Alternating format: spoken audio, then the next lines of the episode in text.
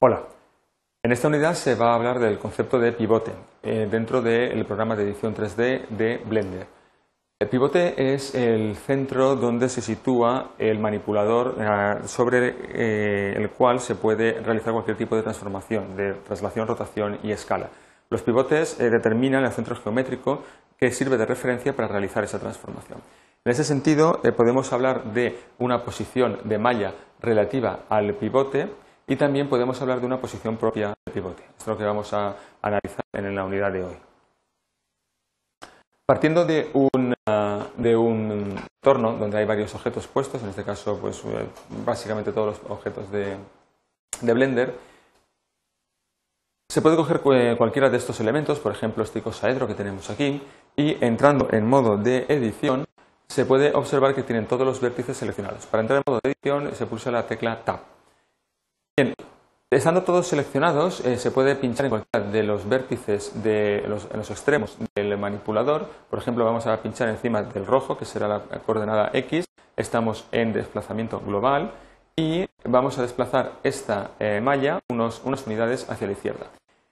Como se puede ver en esta, en esta práctica, el, eh, pivote parece que acompaña. Sin embargo, hay un punto que se ha quedado aquí enganchado. Este punto hace referencia a la posición real donde va a estar el pivote. Dándole de nuevo a la tecla de tabulación, se observa que el pivote ha permanecido en el sitio donde estaba inicialmente el objeto y la malla del objeto ha sido desplazada. Hay que tener cuidado con esto porque si uno no se cuenta y está en modo de edición e intenta desplazar los objetos, lo que va a desplazar realmente es la malla y no el objeto en sí. Bien, si yo cojo por ejemplo este cono que tenemos aquí y pulsando la tecla R de rotación realizo un movimiento con el ratón, se observa que el cono gira alrededor de su centro de geometría. El centro de coordenadas, lo que es el centro del pivote, está dentro del objeto y el objeto gira sobre sí mismo. Si escapamos de aquí y seleccionamos ahora el icosaedro, se puede observar que al hacer la rotación aparece una línea punteada entre el objeto y el punto inicial de donde estaba el pivote. De hecho, el pivote sigue estando allí. Entonces, cualquier movimiento que realicemos con el ratón, lo que va a hacer es desplazar la malla del objeto alrededor del pivote. Obsérvese cómo gira, como si fuese una especie de tibo, respecto de ese centro de geometría, en lugar de hacerlo respecto de sí mismo como estaba antes. Volvemos a escapar y dejamos posición inicial. Esto eh, sería una de las técnicas que se podría hacer cuando uno de los objetos queremos eh, desplazarlo o queremos eh, escalarlo o, rotarlo, no respecto de su eje, sino respecto de la posición. Hacerlo así es bastante complejo, puesto que hay que entrar en modo hay que desplazar la, malla, después hay que desplazar el centro de geometría al punto en el cual tiene que estar para poder realizar la rotación, etcétera, etcétera. Y luego deshacer todo el proceso de forma inversa. Esto quita bastante productividad a la hora de diseñar los objetos y el entorno en general y por lo tanto lo que hay que hacer es cambiar eh, la metodología. Bien, para ello eh, vamos a emplear un cambio del centro de geometría de forma que sea el objeto el que eh, pueda rotar o, trasladarse o escalarse en función de otros centros de geometría. Vamos allá. Abajo del todo, en la, parte de iconos, eh, en el menú iconizado, cuando pinchamos eh, en el icono que aparece como un punto, aparece un desplegable pivote. El pivote lo que va a indicar es cuál es la orientación o cuál es el, centro sobre el cual se va a realizar esta, transformación. Entonces, hay varias opciones. Una de ellas es la del objeto activo, es la que hay por defecto, que es un punto. Entonces, el objeto que tiene el, ese centro ya puesto va a hacer esa transformación sobre ese centro. Cuando tenemos varios objetos seleccionados, podemos hacer que sea la transformación de alguna forma el centro de coordenadas de global a todo, eh, mediano a todos los objetos o bien que cada uno de ellos gire sobre su propio. Vamos a hacer una prueba. Por ejemplo, vamos a seleccionar el, cono, apretando la tecla Shift seleccionamos la pirámide y vamos a seleccionar también, por ejemplo, el cilindro. En este caso en concreto, si hemos seleccionado el, eh, punto, estamos indicando que eh, vamos a hacer la rotación sobre el objeto activo. El objeto activo siempre es el último objeto seleccionado. Se puede observar que el pivote está en el eh, cilindro. Por lo tanto, estos tres elementos, cuando hagamos, por ejemplo, una rotación, van a rotar sobre el cilindro. Para ello, nos vamos a cambiar el manipulador a rotación y vamos a girar sobre el eje de la Z se puede observar cómo efectivamente las pirámides giran alrededor del, eh, cilindro. Si seleccionáramos ahora una pirámide y la pirámide fuera entonces el objeto activo, se observa que el manipulador aparece ahora sobre, sobre este cono y entonces al realizar por ejemplo una rotación eh, sobre el eje de las X, que es el lado eh, rojo, se observa como todos giran sobre el centro. Si en lugar de utilizar el objeto activo utilizáramos lo de los centros individuales, entonces aparece ahora un punto en cada uno de estos objetos y realizar, por ejemplo, una rotación sin que cada uno gire sobre su propio eje. De esta forma, todos permanecen en su misma posición, pero cambian la orientación del objeto.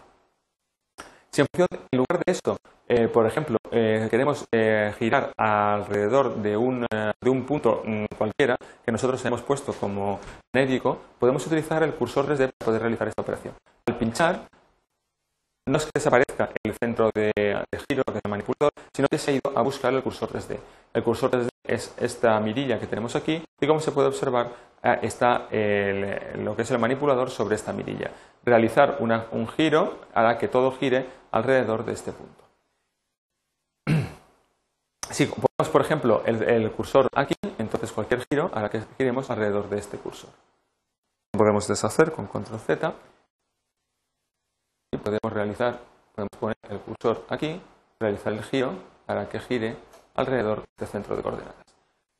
Recuerdo que en la ventana eh, de propiedades de, aquí de, la, de esta ventana puede, eh, aparece 3D cursor y por lo tanto pueden cambiar las posiciones de este cursor en la posición que nosotros creamos como centro de giro. Por ejemplo, se puede poner respecto del centro geométrico del, universo, se pone a cero y entonces eh, se puede observar que el cursor se ha colocado justo en la intersección de, estos, de los ejes de coordenadas principales. usando, por ejemplo, la rotación en el eje Y, se observa cómo los tres objetos giran alrededor de ese centro.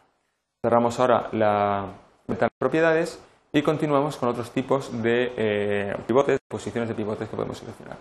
Cuando tenemos seleccionados varios objetos, podemos utilizar no el, centro de cada uno, no el del objeto activo, sino el punto medio que se, que se obtiene de sumar los centros de coordenadas de todos los elementos y dividir por la cantidad de elementos que haya. Entonces, de esta forma, todo el sistema gira en torno a sí mismo como si fuese un sistema autónomo. Esto sería el caso típico de una animación en la cual, por ejemplo, los planetas tuviesen que girar todos alrededor del Sol, de forma que el Sol fuera el centro geométrico del grupo elegido. Hay que diferenciar este centro geométrico de lo que es el centro de la caja de inclusión. El centro de la caja de inclusión se puede observar que varía ligeramente. Si yo ahora selecciono también esta esfera, se puede observar cómo en lugar de seleccionar la caja de inclusión, si cojo el punto medio, este punto cambia eh, drásticamente. En la misma caja de inclusión, si hay muchos objetos apegados en un extremo, hará que el punto medio se desplace hacia esos objetos, mientras que el centro de la caja de inclusión se quedará siempre en el centro geométrico de la caja que incluye a todos los objetos. Con esto eh, se aparecen pues, todas las opciones que se pueden eh, seleccionar de cambio de pivote. Hay que indicar también que existen unos atajos por teclado que pueden hacer también que, seleccionemos estas, opciones. Por ejemplo, si le damos a la coma, aparece el, centro, el cambio por el centro de coordenadas de, la caja de inclusión. Si en lugar de utilizar la coma utilizamos el shift coma, se puede observar que en realidad lo que estamos utilizando es el punto medio. También podemos emplear, en este caso, por ejemplo, para el objeto activo, el alt punto, donde aquí aparece el objeto activo seleccionado centro de rotación, ¿eh? objeto activo, y también podemos eh, emplear no solo el alt eh, punto, sino el control punto, estaremos seleccionando cada uno dentro de su, de su eje, y también directamente pues, podemos poner el punto y de esta forma seleccionamos el cursor 3D.